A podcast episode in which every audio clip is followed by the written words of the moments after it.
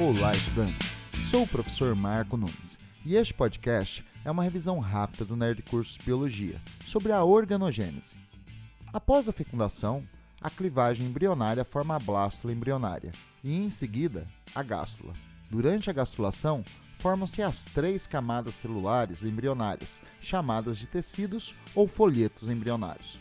A camada mais externa do embrião é a ectoderma, a intermediária é a mesoderma e a mais interna, que reveste o arquêntero, é a endoderma.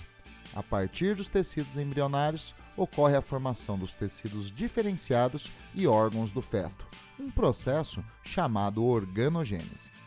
A ectoderma forma os órgãos do sistema nervoso, os órgãos do sentido, a epiderme da pele, as glândulas epidérmicas, sudoríparas, sebáceas e mamárias, as glândulas salivares e a glândula hipófise, além dos anexos epidérmicos como os pelos e unhas.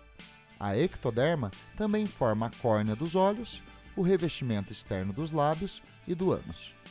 A endoderma forma o revestimento do tubo digestório e respiratório, as glândulas gástricas, o pâncreas, o fígado e a tireoide.